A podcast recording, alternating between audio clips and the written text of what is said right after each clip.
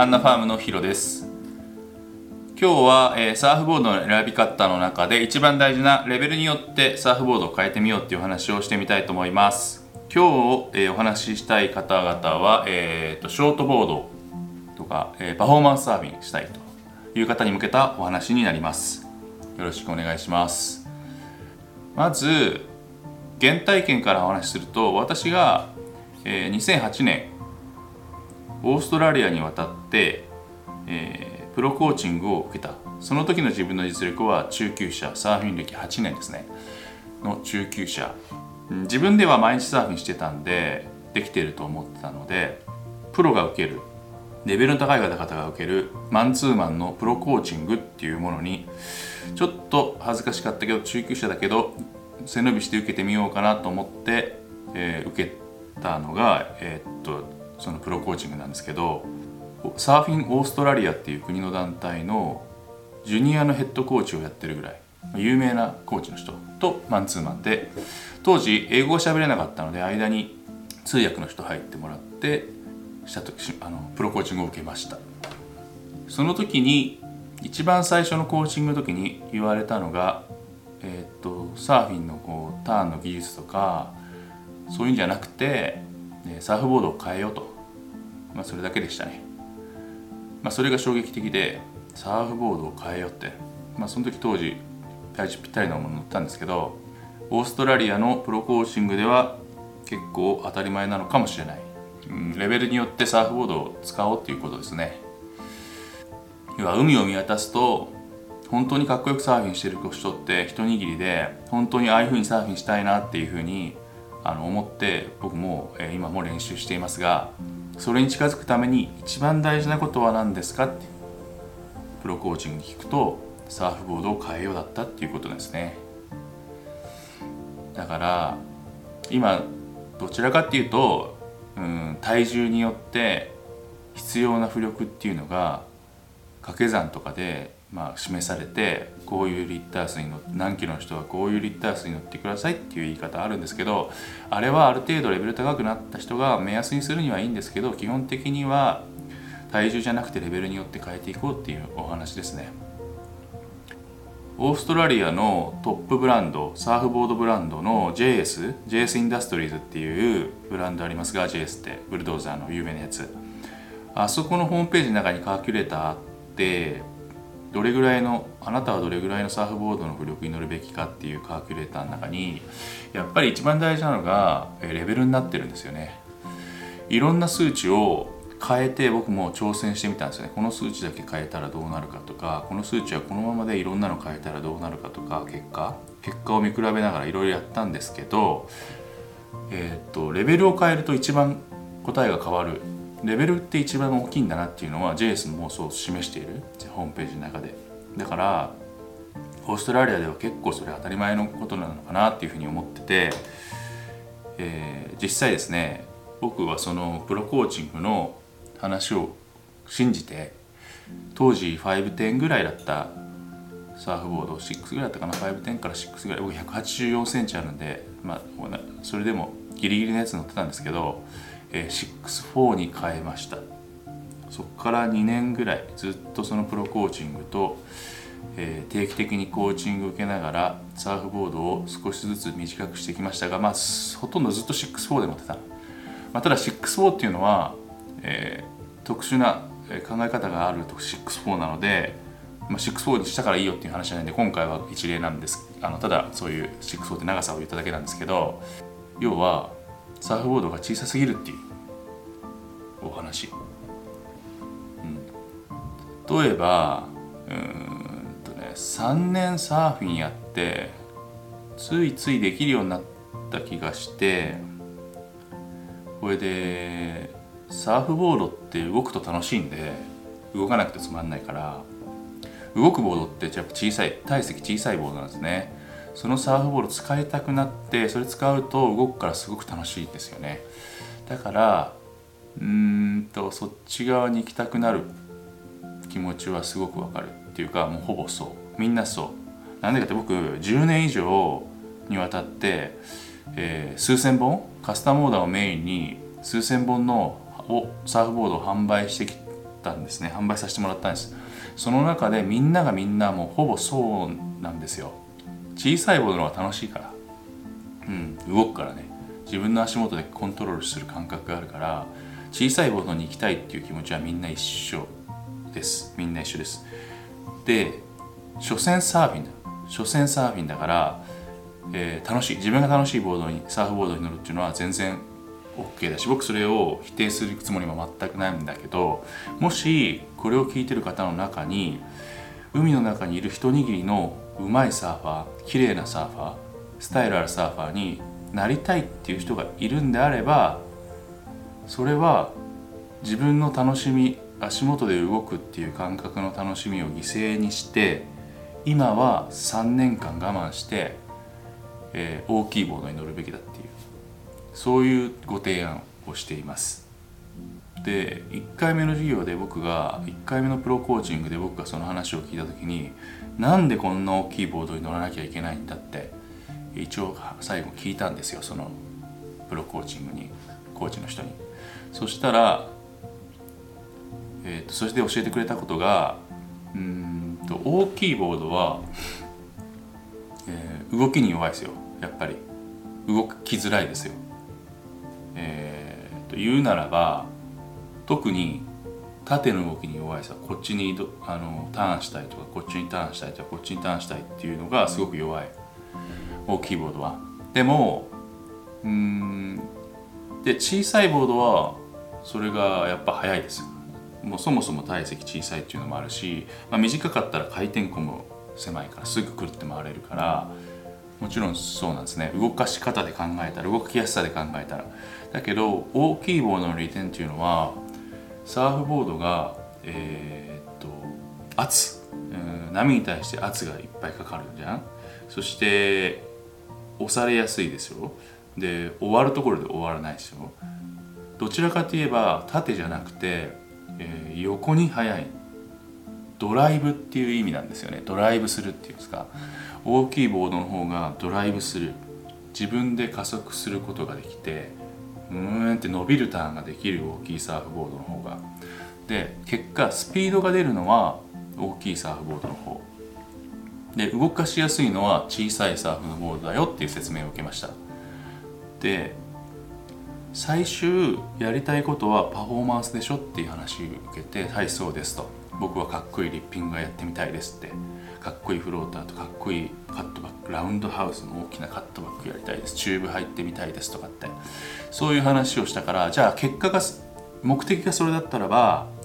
一番近づくのはそれに一番近づくのは、えー加速、えースピードなんですね。スピードが大事だよっていう話を聞いたんですよ。そのプロコーチから。スピードを出すためには長いボードの方がいい。簡単でスピードさえ出てしまえばあとはターンは、えー簡単についてくる、うん、スピードが出てないサーフボードでターンしようとしてもこけるんだけどトップでこけちゃうじゃないですか。よく後ろにこうやって転んでる人多いじゃないですか。スピードが出てないからですね。スピードが出てないからターンはこけちゃうけどスピードさえ出てればどんなトリどんなマニューバーも、えー簡単にできるようになるよっていう話を聞きました。だから、えースピードの方が大事なんですね動かすことは後からでもいいし結果できることでそれを追い求めてスピードを犠牲にして動かすことを追い求める自分の体にぴったりのサーフボードを今の実力で持っちゃうと3年経ってもレベルは変わらないちょこちょこ動かせるようになったと自分の中では思っていても外からビデオを撮るとほとんど同じサーフィンをしているかむしろ悪くなってる可能性もあると。でサーフィン歴3年5年10年の方々で全く上手くなってない方ってたくさんいるじゃないですか、まあ、それがサーフィンっちゃそれでなんですけど。もし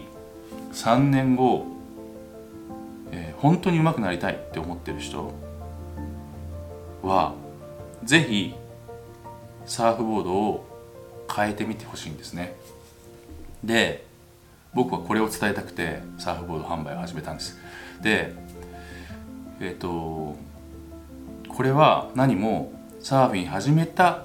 人に向けている話じゃなくてこれはむしろ10年選手で全然上手くなってなくて今まで体に合ったサーフボードしか使ってこなかったですっていう人に特に有効なことです。私は8年でそれにサーフィン歴8年でそれに出会いましたが10年でも15年でも全然遅くないですね。感覚としては。一回加速って何なのかとか走らサーフボード走らせるって何なのかっていうのを一回大きいボードで乗り込む。3年。乗り込む。と意味が分かるし。スピード上がるからマニューバーができる。だって今までずっとマニューバーの練習していたからビギナーの方が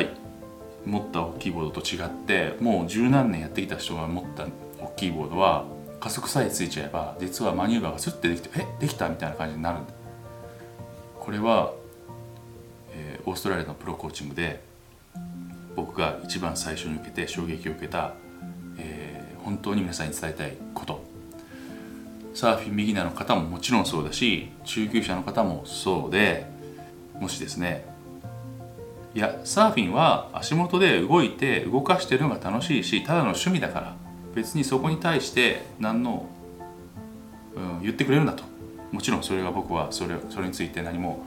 えー、反対しないし相談してきた方がそうおっしゃれば僕も小さいボードを提案しているのは事実ですがもしこの中に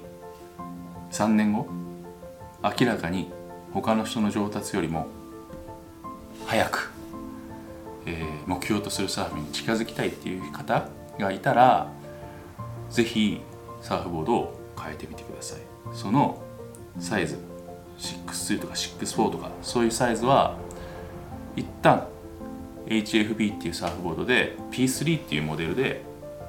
一旦体現してますから、えー、URL 貼っておきますので見てみてください。ただ人によってサイズは違うと思うし、え、持つべきボード違うと思うんでよよろしければ、まあ、お問い合わせいただければご相談にはお答えしたいというふうに思っております。以上本日はサーフボードの選び方の中で僕が一番大事でにしてることえー、そしてサーフボード販売しようと思ったきっかけまたは皆さんに一番伝えたいことを、えー、お伝えしました。レベルによってサーフボードは変えるべきっていうことですね。以上、えー、本日もありがとうございました。はいハンナファームのヒロです。えー、本日はコナミ用サーフボード選びの失敗例についてお話ししてみたいなというふうに思っております。コナミ用サーフボードって短くて幅広いサーフボードがいいんですか？それとも長くて、えー、ミッドレングスのようなサーフボードがいいんですか？っていうご質問が多くあります。これを、えー、間違えてごっちゃになっちゃった方がサーフボード選びに失敗してるかもしれません。え私は10年ちょっとの間に、え数千本カスタムオーダーを中心にサーフボードを販売させていただきました、えその中で得た経験とかですねお客様からいいたフィードバックをもとに、え失敗しないサーフボード選びについて、えお話しさせていただきたいなというふうに思っております。その中の一つですねエコナミ用サーフボードの失敗例です。まず便宜上 AB としますが A は短くて幅広いサーフボードのことにを言っています。B はミッドレングスのような長いサーフボードのことを言っています。A を選ぶ方 A を選ぶ方は、えー、普段パフォーマンスボードに乗っているとか、えー、パフォーマンスサーフィンしたい人。パフォーマンスサーフィンって何だって言ったら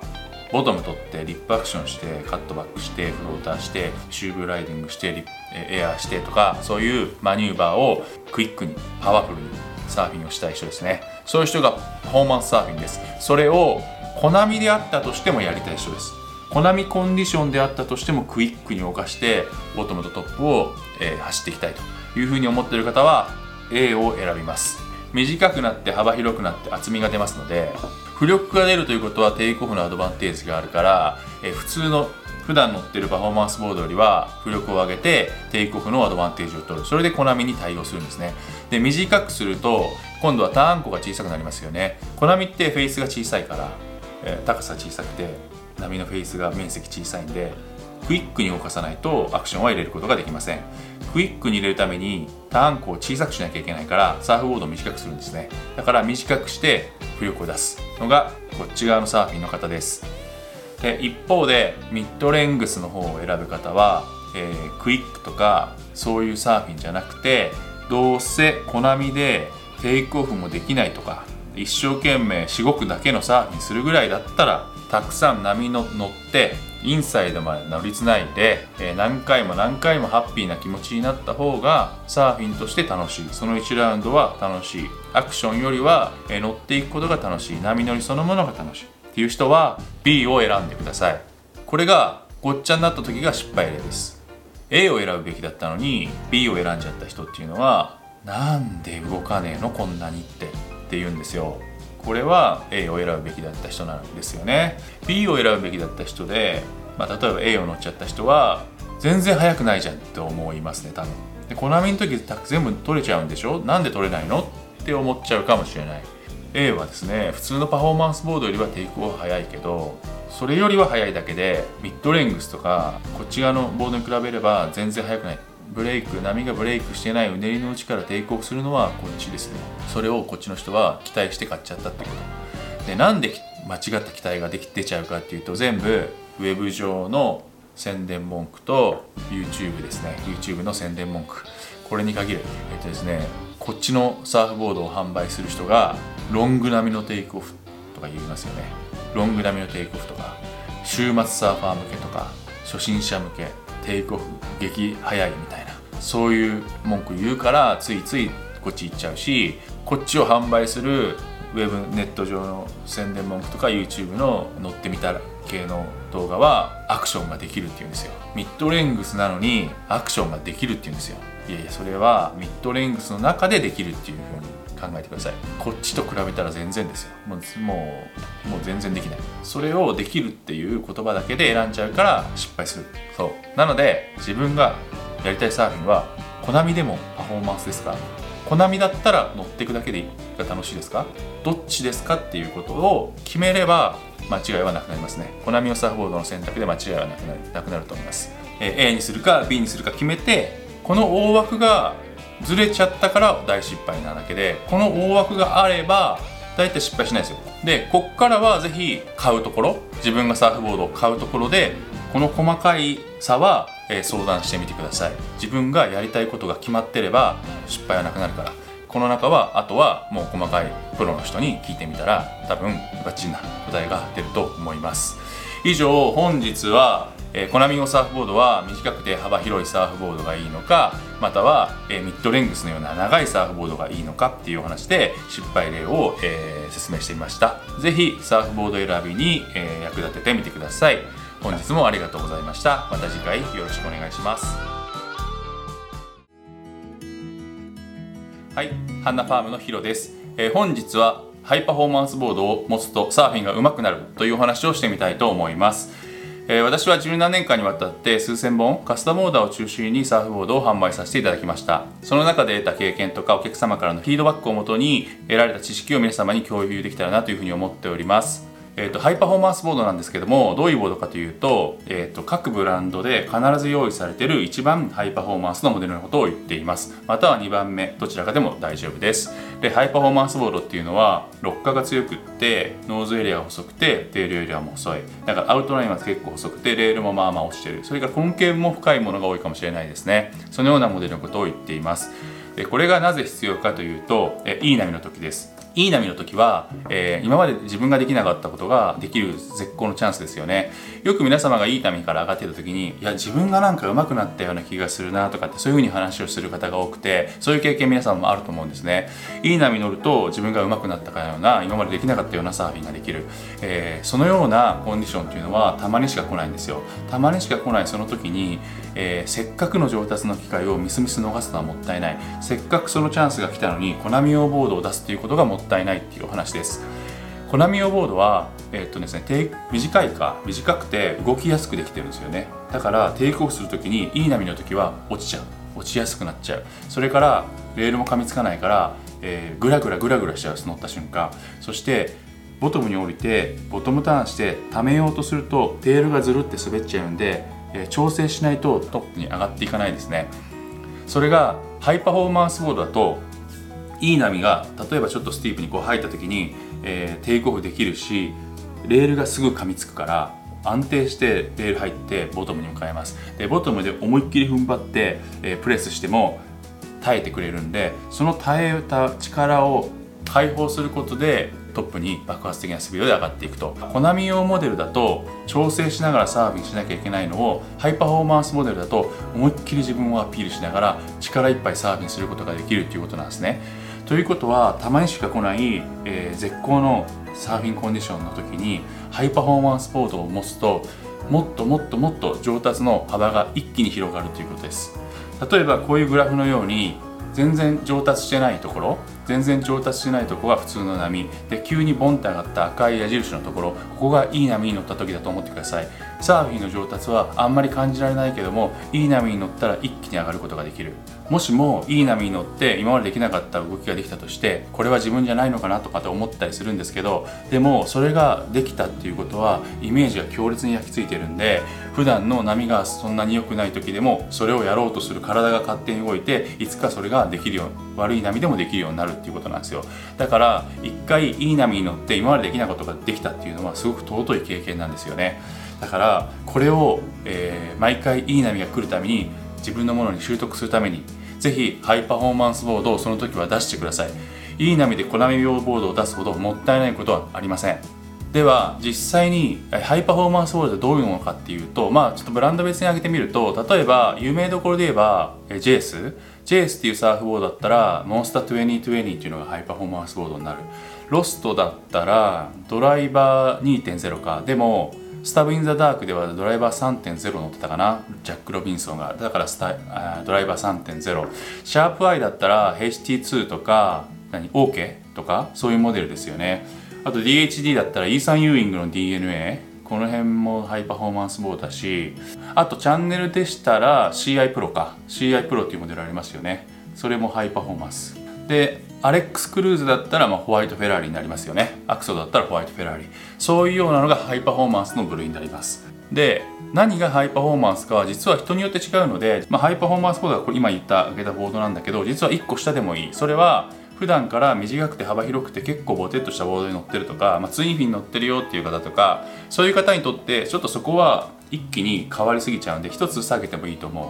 今言った超ハイパフォーマンスのスペックのやつは普段からオールラウンドのボードに乗ってる人で結構パフォーマンスやってる人がいい波用に持つ場合はさっきのようなハイパフォーマンスボードでよくて普段からコナミ用とか短くて幅広くて、まあ、ツインフィンとか乗ってるような人たちは一つ下げてください。その一つ下げたのは例えばちょ全部言えないけど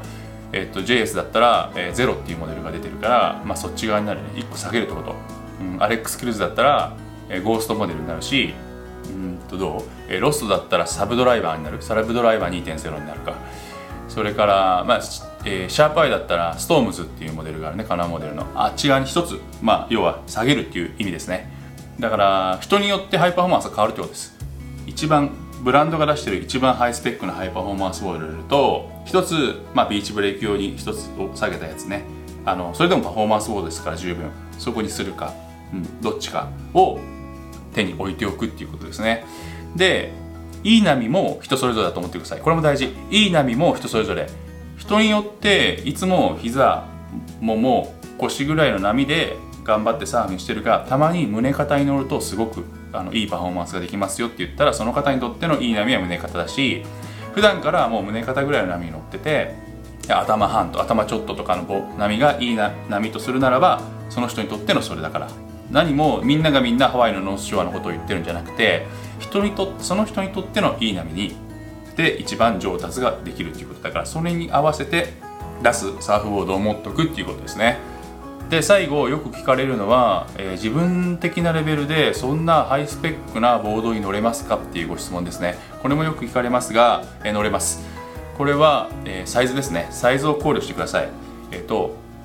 プロほど体にぴったりのハイパフォーマンスボードを持っててビギナーほど体に体型にとっては余分に浮力のあるボードを持っているっていうことですね。なので自分のレベルに合ったサイズのボードを持てば、え、ハイパフォーマンスのモデルでも乗りこなすことはできます。人にとって乗れるボードを持って人にとって良い波の時その人にとって良い波の時にハイパフォーマンスを出す。そうすると今までできなかったハイパフォーマンスなサーフィンがその時はできる。でその時にできたイメージが体に勝手に覚えてるんで普段のいい波じゃない時でもそのサーフィンがだんだんだんだんできるようになっていくってこと。それはすなわち上達したってことです。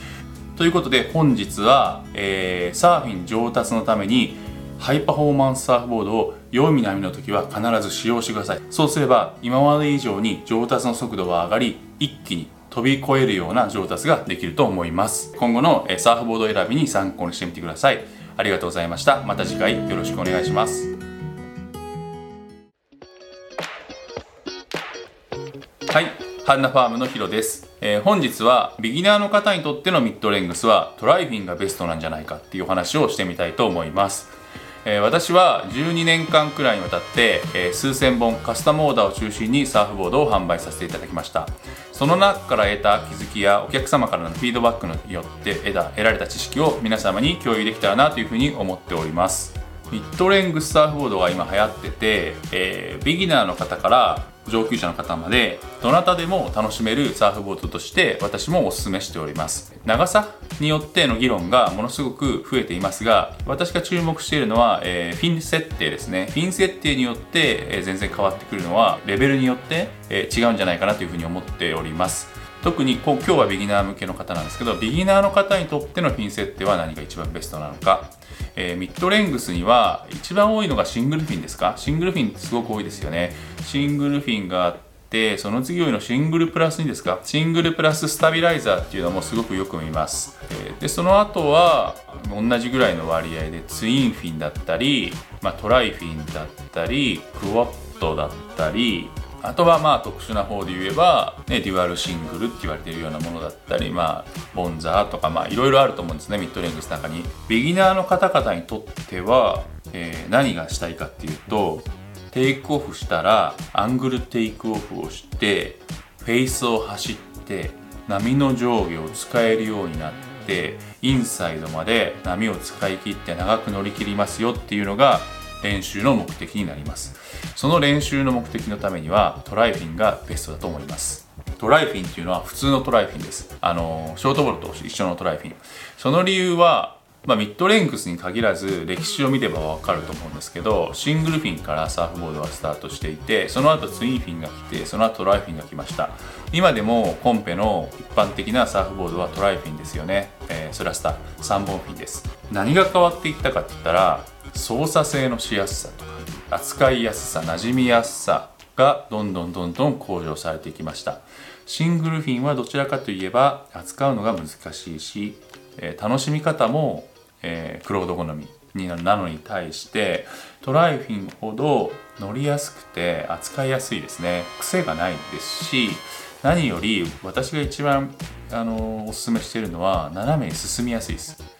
テイクオフしてからアングルテイクオフって言って斜めにテイクオフして最初からレールが入った状態でフェイスを走っていく大きな壁があるんですねビギナーにとっての。その壁をクリアしたい時にシングルフィンだとどうしてもね板が傾きづらいですね。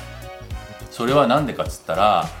えーと、1本しかサーフあのフィンがついてないからフィンがずっと海の中に同じだけの圧をえー、自分が傾けようとしてもフィンが水面下にある量そんなに変わんないんでずっと圧がかかっててなかなか傾けづらい。ビギナーの方にとってはなんですけどね。傾けづらいんですよ。でそれを一生懸命やってると、まあ、一生懸命やろうとするから、まあ、上半身も動かしたくなるしちょっとガチャガチャっぽく無理やり感が出てしまうんですが一方トライフィンだとなんと傾けようとすると水の中からレールじゃない反対側のフィンが抜けようとするからむしろ抜けますよね。だから圧っていうか一気に軽くなるんですよ傾けると。だから傾けやすいです。こうスッと持っていきやすいっていうことなんですよ。でテイクオフした瞬間からレールが入ってるっていう状況を作り出すのも横に向ける動作が必要じゃないですか。その横に向けるのも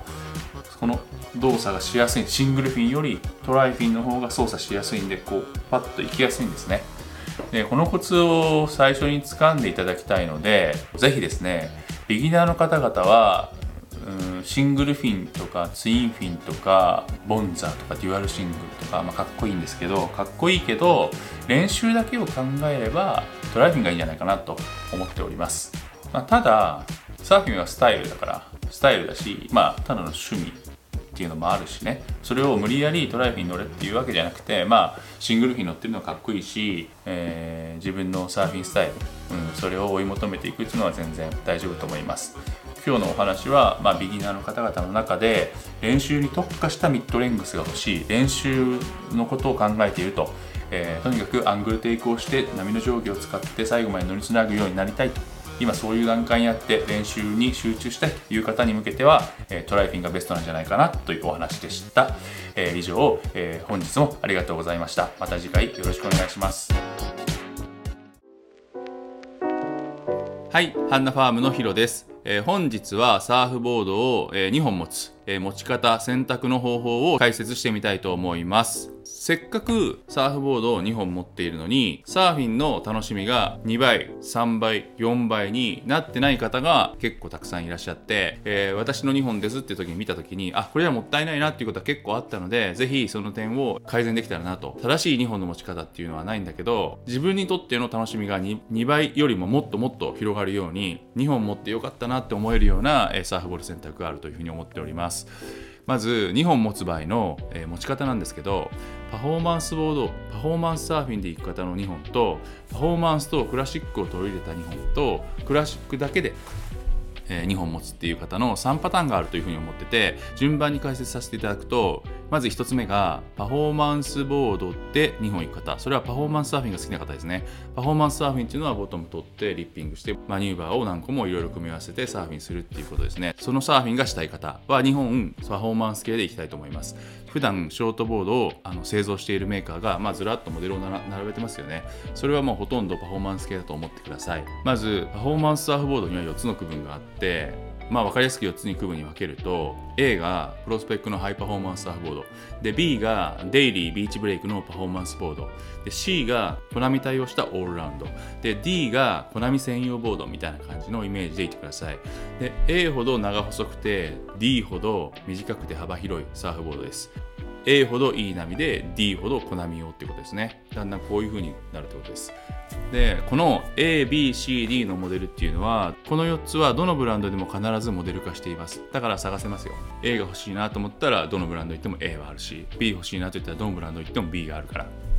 から自分が ABCD のどれを持つかっていうことですね。で、2本持ちの今日お話でパフォーマンスサーフィンをしたい方は、ここから2本選びます。で、この時はパフォーマンスサーフィンって決めてる方は、うんとね、選び方は波のサイズで決めてください。これすごく大事です。パフォーマンスサーフィンをしたい方の2本持ちの選び方は波のサイズで決めます。いい波用と小波用で2本持てればバッチリですよね。A、B、C、D で言えば A ほどいい波用で D ほどコナミ用なんでじゃあ A と D を持つんですかっていう話なんですけどそれはね人によって違う。例えばプロサーファーだったら A がいい波用で B がコナミ用になる。で一般的な初中級者からすると A を持たなくて B がいい波で D がコナミとかね。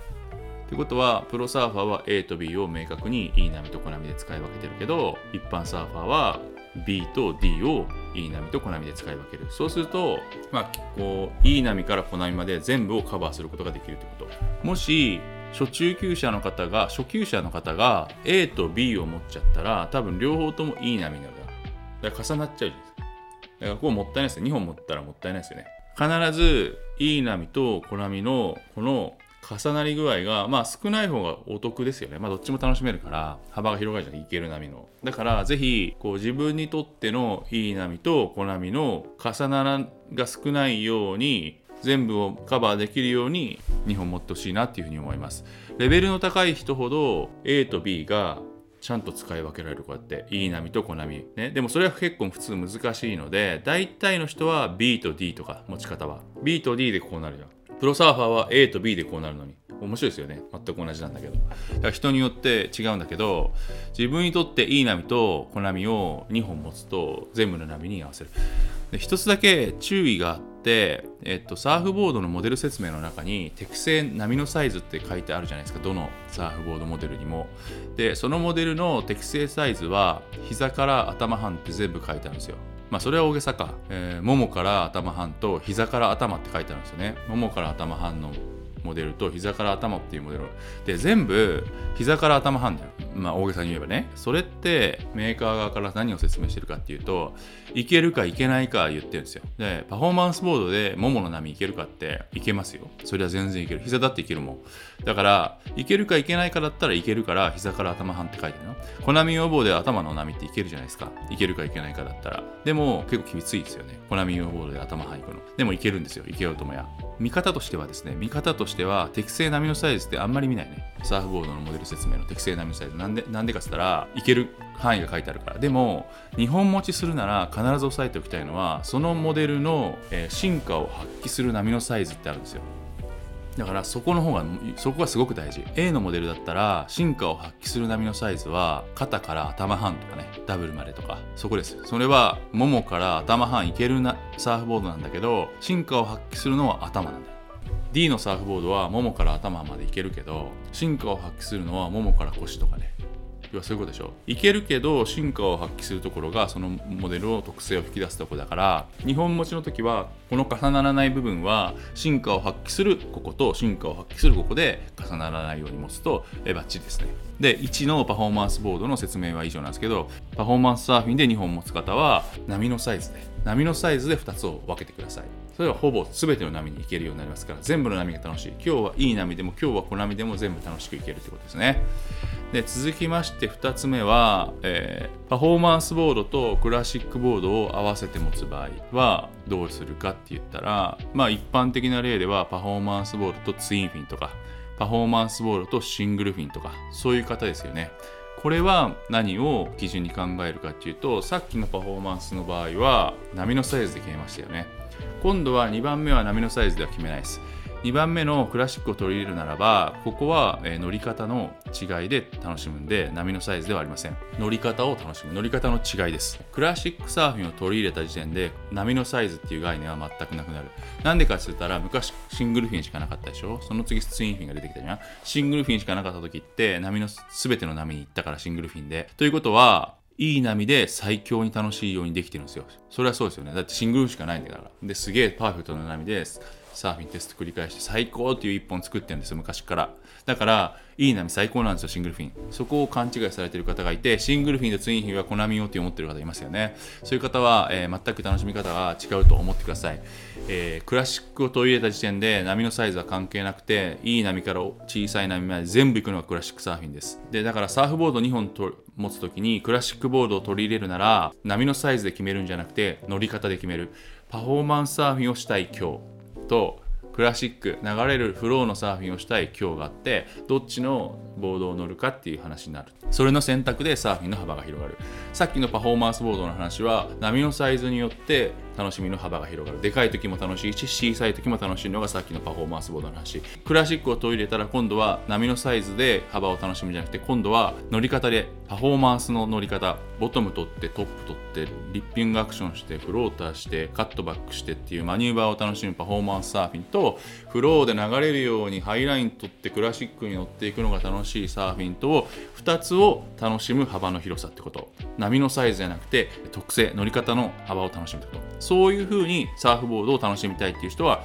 パフォーマンスボードにクラシックボールを足した2本の選択になるということですよね。これね、めちゃくちゃおすすめですよ。乗り方変えるってすごく楽しいから。僕はこれおすすめしてますね、2番ね。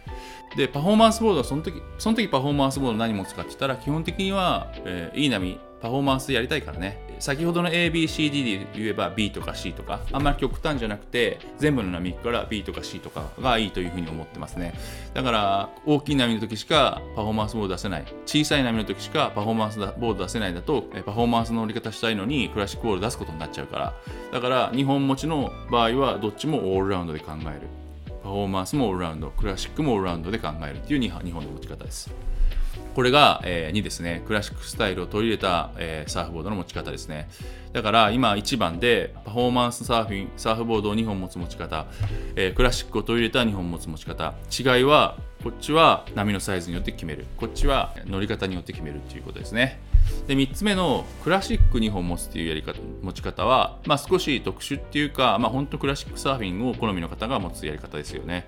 だから例えばですねシングルフィンとツインフィンを持つとか、まあ、ミッドレングスでミッドレングスのシングルとミッドレングスのツインとかね。あとはミッドレングスと、まあ、小さめのツインフィンとか、まあ、そういうやつですね。それは乗り方の好みが全部フローなん全部フローで全部クラシックのサーフィンなんだけどその中でえー、自分の足元に来る感覚がどれかどれそれぞれ違ってくるからそれの楽しそれの違いを楽しむっていう方法。でこれは初級者からだとちょっと難しい、えー、その楽しみ方は分かるのはちょっとレベルの高いのかもしれないし本当にクラシックサーフィンが好きだって決まってからそっちの方向に行くんで今はまだえー、そちらを考えなくてもいいのかなと。クラシック大好きになってから、えー、変える？クラシックとクラシックになると思う。それは例えばログ行った方とかねロングボールと行った人とかロングボールと、えー、ミッドレングスとかもよくあると思うしロングボールとツインフィンっていうのはよくあると思うしそれはそっちの世界があるから後々ですね乗ってみてシングルとツインの違いがめちゃくちゃ楽しくて、えその日によってその違いを楽しみたいなっていう方向けが、えクラシックとクラシックの2本持ちです。で以上ですねパフォーマンス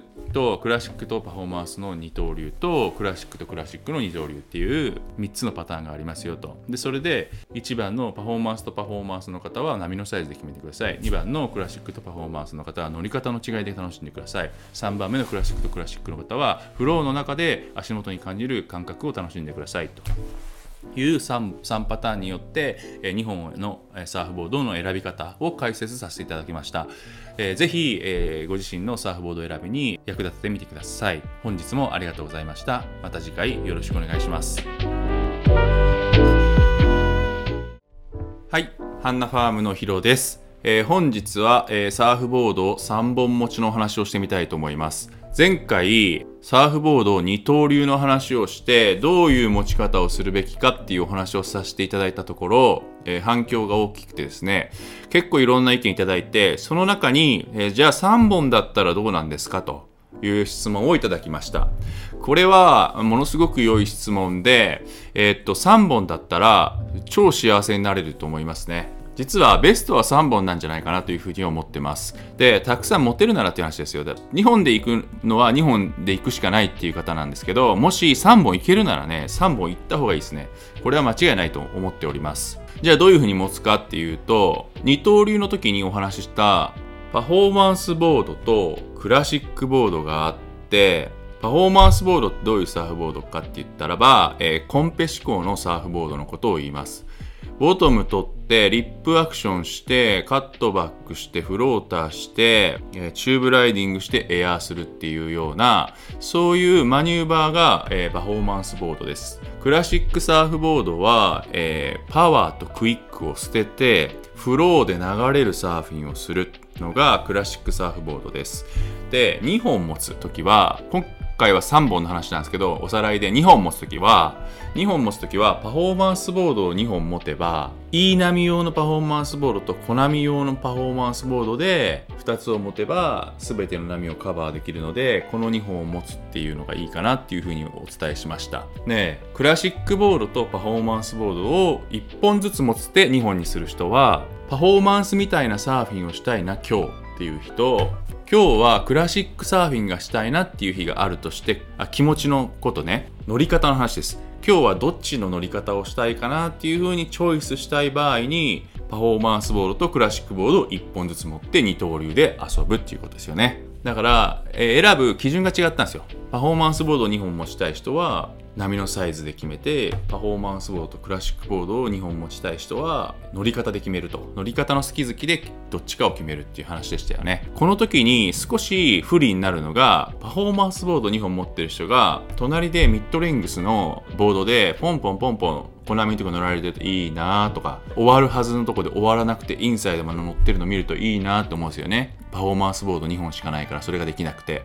っていうお悩みとパフォーマンスボードとクラシックボードを2本持ってる方やその人はパフォーマンスサーフィンしたいんだけど1本しかないからこの1本がいい波に強いかコナミに強いかどっちかに分かれててちょっといい波の時はこれきついんだよなっていうパフォーマンスボード持ってたりちょっとコナミはダメなんだよなこれっていうパフォーマンスボードを持ってたりしてちょっと波の全てには対応できずにいると。だからこれはですね3本持ってる人はめちゃくちゃ幸せになれるっていう話なんですよね。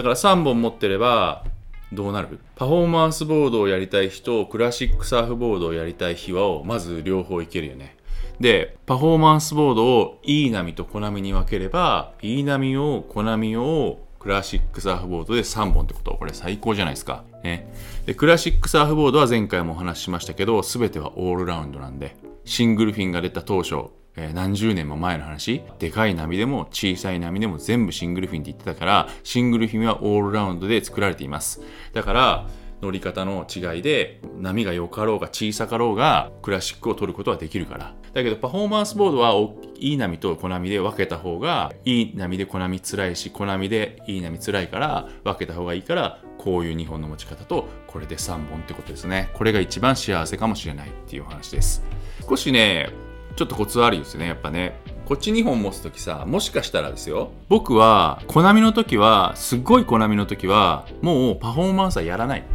コンペティターは別ですよ。コンペティターはすごい小さい波でもパフォーマンスやらなきゃダメだ。この話はコンペティターじゃなくて、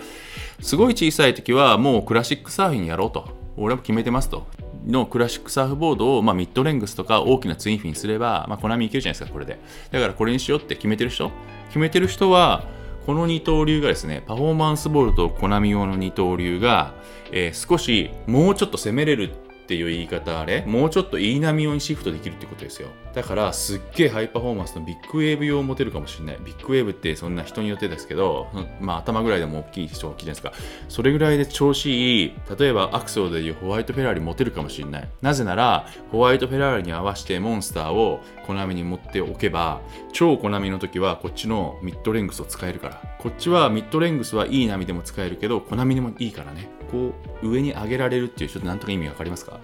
攻めれるってこと。だってコナミはもうこっちって決めてるから。っていう持ち方もできるのはすごく3本持ちのいいとこですよね。いやそうじゃないよと。クラシックサーフィンは、まあ、シングルフィンの6ぐらいの長さで持ちたいからオールラウンドで全部いくからコナミって考えてないですよっていう方は、まあ、今まで通りゴーストとフォックスを持つ フォックスコナミでパフォーマンスできるから。っていう感じだね。3本持ち。すごい幸せじゃないですか。あとね面白いのはねいい波用と小波用って僕ずっと言ってんですよ。大きい波用と小波用とは言ってないっていうとこなんですよね。いい波用と小波用。で小波でも腰ぐらいでもちゃんと張っててアクションリップができる。リッパブルな波っていうんですけどチポンってこうリップが張ってきて。このリップに、えー、当てられるサーフィンができるなら腰でもパフォーマンスを使うんですよね。でサイズが胸肩頭あってもダラダラダラダラって割れてきたらえー、貼ってこなかったらリップできないからカーブばっかになるんだ。だったらミッドレングスでもいいかなとかって。だから自分のところ自分の入ってる海はいつも小波ですと。大きい波をいらないんですっていう方結構いるんですけどいやこの腰でもね張ってきてリップが張ってこればいい波を使った方がいいんですよ、えー、パフォーマンスボード使った方がいいの。はやっとやっとパフォーマンスボードでバシーンっていうサーフィンの練習ができるから。コナミオボールでくるくるって回っちゃうからパシーンじゃなくてパサッパサッパサっていうサーフィンね。これこれじゃなくてグッ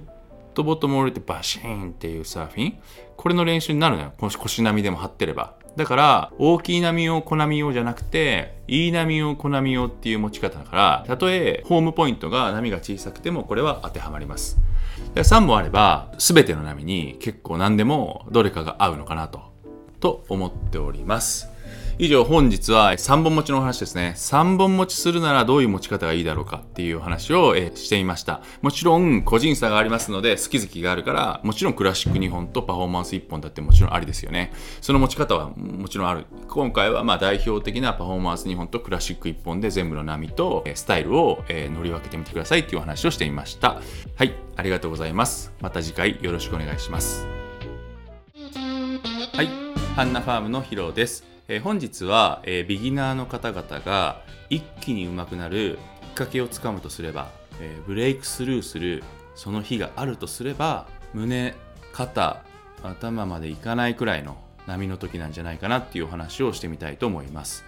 これまでたくさんの方々のサーフィン上達を見させていただいたりですね、間近でこうお話しさせてもらったり、海でサーフィン見させてもらったりしてて、一番思うのはそこで、なんで急にこれ上手くなったかっていう話は、何がきっかけで何かを掴んだかっていう時は大体が普段乗ってる波より少し大きい波で波がいい時に挑戦した時いけるかないけないかなっていうぐらいの波に挑戦した時に何かを掴んでますね。それがすごく多い。その事例本当に多い。次の日から全然違う。できるかいけないかぐらいの波に挑戦すると今まで見たことない景色見れますよね。っていうのは普段練習してる波が膝もも腰腹とかビギナーの方々はそういう波が練習しやすいですよね。テイクオフの練習もしやすいし、アングルテイクオフの練習もしやすいし、乗ってから安定するし、乗りつなぎやすいかもしれないじゃないですか。まあ、イージーな波ですよね。簡単な波。そういう波は練習しやすいと。で、そこでいつも練習してるんだけど、ちょっと波が上がると、えー、難しくなるから。うん、まあ頭以上とかなってくるとさすがに、まあ、危険も伴うからあんまりあのおすすめはしてないんですけどね右ナーの方にとっては。でも胸肩ぐらいだと、まあ、いけるいけるかいけないかっつったらもしかしていけるじゃないですか。そういう時の1ラウンドってすごく大事。新しいことが発見できる。今まで小さい波の時は斜面も小さいから斜面の使い方なんて分かんないじゃないですか。テイクオフした時の景色も落差がないから胸肩ぐらいになると結構高い位置からフェイスもしっかりやってそこに向かってテイクオフする。でシビアなテイクオフのタイミングも求められるしかといって波が弱くないから結構強く押してくれるんですよ。意外と走るね。押してくれるから。でその押された波の力を自分で感じることができるから波に乗るってどういうことかっていうのもコツも分かりやすいですか。さらにはメンタル的な部分も、まあ、そういう波に挑戦した次の日からの一般的な波っていうのは簡単に思えちゃうんですよ。すごく大事じゃないですか。普通の波が簡単に見えて心がリラックスできて挑戦できるわけだからもっともっと上手くなるんですよ。上手いことができるようになるんですよね。今まで以上に。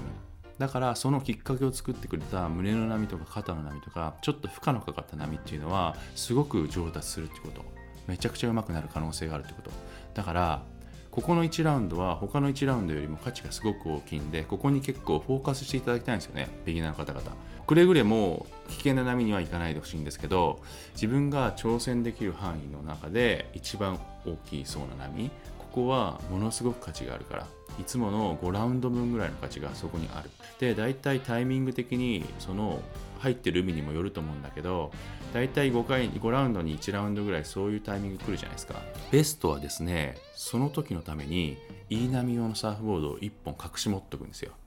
大体サーフィンショップのオーナーねとか、まあ、僕とかそういう人たちがみんなに言うんですよ。ビギナーは大きいボードに乗ってくださいって。な早いよまだって小さいボード持つの。早いって言われるんですよ。波のピークでテイクオフを終えてほしいからいい波に乗ってほしいからちゃんとして自分のパドルでスピードに乗ってほしいから。で乗った後にある程度ボード任せに走ってほしいんですよ。終わらないでほしいんですよライディングは。たくさん乗れ楽しいから。コツもつかみやすいんですね。だから大きいボードに乗ってほしいってみんな言うんですよビーナあのショップオーナーの方々、えー、サーフボード販売してる方々。だけどそこでひとたびですね、ビギナーの方が、僕ちょっと小さいボール欲しいんだけどって言うと、サーフショップの、うーん、ちょっと早いんじゃねえかな、みたいな話するから、絶対。絶対するのよ。だから、その時に、もう言われたくないから、ね、そんなことね。だからね、隠し持つ。もう言わない。そんなの言わなくていいから。隠し持って、1本。何でもいいから。その1本を、その5ラウンドに1ラウンド来る、ちょっといけるかいけないか分かんないぐらいの波に挑戦してみる価値は何十倍もあるかもしれないもしかしたらそれやってみてくださいえっとね普段の波でその波に行くと挑むと、えー、なボードがでかすぎちゃってあの吹っ飛ばされるのドーンって吹っ飛ばされるの波で一回行ってみてください。大きいボードで大きい波。行ったことあるでしょ？みんな行ったことある時に横見てくださいよ。上手い人たちがドルフィンスルーとかっていう変な技使って、みんながくぐってくのよ。あの波の下を。ブレイクする波の下をくぐって沖に出ちゃうのよ。一瞬で。自分ここで大きいボードだからバーンって吹っ飛ばされてでまた戻ってまたもう一回パドリングしてるともう一回大きい波来てもう一回ドーンって吹っ飛ばされて大体10行って10戻るのね。で苦しい思いするの。でやっとこさ出ても今度はですねやっとこ出てもやっとそこまで出たんだけど乗ろうと思ったら浮力ありすぎて板が落ちないんですよ。板がねこう押せないから下に斜面に下っていかないんですよね。ずっと浮いたままなんですよねでかいボードって。結構難しいんですよねでかいボールで大きい波行くの。だから結果挑戦しても何も得られない1ラウンドどころか悔しかったりなんか違うぞと不信感を持ってみんなのボードなんか違うぞとなんかおかしいってなっちゃうんですよ。だからその時は初心者は大きいボード使いっていうのは無視して普通のボード出してもいいかもしれない普通のボード出すことをお勧めします。だって沖出れるもんほん。でもしかしたら押す力が強いから肩ぐらいの波あればその押す力でパドリング弱くても前に出ちゃうかもしれない。前に出たらもしかしたら立てちゃうかもしれない。立てちゃったらもしかしたらこの胸の波を上から下まで滑れるかもしれない。もうあのストークったらないですよ。うお最高みたいな。サーフィンやべえみたいな。その1ラウンドで何十倍も価値あるんだったら1本サーフボード持っててもよくないですか？いい波を。と思ってますね僕は。うん。だけど注意点が1個だけあるの。注意点が1個だけあるの。うわそれ最高。やべえ乗れたってなると勘違いしてそのボードをメインに持ってきちゃうんだよね。今まで乗ってきたボードをやめてそのボードを腰の波で使っちゃうと全然うまくならなくなる。それはね全然うまくならない。これが一番ねポイントなんだよね。いい波の時はそれでしか挑戦できないからそれに乗ってくださいって僕はいつも言ってます。ただしひとたび腰の波に普段の波に戻ればそれは練習しやすい自分の技量に合った浮力の大きなボードに乗って一気上達を目指して練習してください。で5ラウンドに1回来る胸肩の波でいい波用のちょっと小さいボードを隠し持ってるやつ出してきてうおーってストークしてよっしゃ次から練習だっつってまた次の日の腰の波でいつも通り大きい波ボード持ってきてそれがめちゃくちゃ楽になる。めちゃくちゃ簡単になる。なんか急に上手くなるね。そういう時は。交換しちゃった人は上手くならない。いい波で乗れたボードを普段の波にもう俺は俺はもうこのボードだなずっとって言って交換しちゃった人はもうそこで実力止まるのを見てる僕は。そこは交換しないでそれは普段の波なの。まだ練習中だからで5回に1回いい波の時にいい波をボードを隠し持って出してくる。OK ですか？これがねビギナーの方々が一気上達する一番いいねサーフボードのね持ち方なんですよね。上手い人たちはさメインボードパフォーマンスボードでコナミ用にセカンドボード持ってるじゃん。これに振り回されてあのビギナーの方々もコナミを持たなきゃみたいななっちゃうんですけどこれは全然違う。全然違う。ビギナーの方々は普段のボードがあの大きいボード。いざ胸肩の波に挑戦するぞっていう時がセカンドボードになります。それはあくまでセカンドボードになるっていうことですね。そうそんな感じです。ぜひ皆様人生で忘れられない一本っていうのが、まあ、そういう時に出てくるから普段入らないギリギリのラインの波の時にそういうチャンスが出てくるから。でそれによって一気にブレイクスルー上達のボーンって上がっていくのをぜひですね体感してみてください。いい波のボード1本手元に隠し持っておくことをお勧めしております。以上本日もありがとうございました。また次回よろしくお願いします。